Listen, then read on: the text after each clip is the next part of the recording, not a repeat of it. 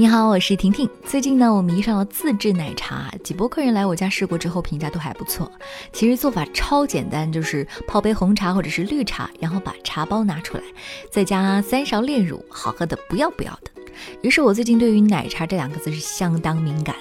近日，江苏苏州张家港市市场监管局通过外卖平台对一点点、COCO 都可、桂圆铺、四云奶盖贡茶等十七家奶茶店共三十批次产品开展了抽检，结果发现所有的奶茶都含有咖啡因，无糖奶茶也含糖，最甜的一杯相当于有十一块方糖，咖啡因更是全线沦陷，含量最高的一杯相当于四点三罐红牛。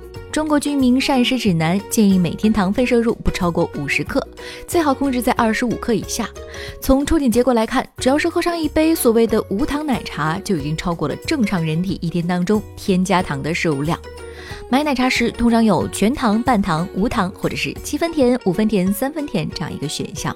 商家解释说，无糖呢只是制作过程中不额外添加糖，并没有考虑到原辅料是否含糖。检测人员表示，这显然和消费者的理解存在着明显的偏差呀！一点点、COCO 都可、桂圆铺、四云奶盖贡茶、汉堡小子等等这些平时我们比较喜欢喝的饮品，在抽检中被发现总糖、咖啡因、脂肪含量、反式脂肪酸等项目均不容乐观。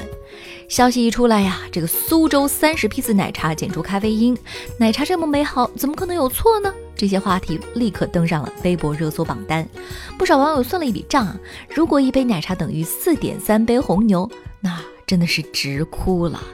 也有一些小伙伴机智的表示，既然选择了奶茶，有糖无糖有无咖啡因，其实已经不重要了。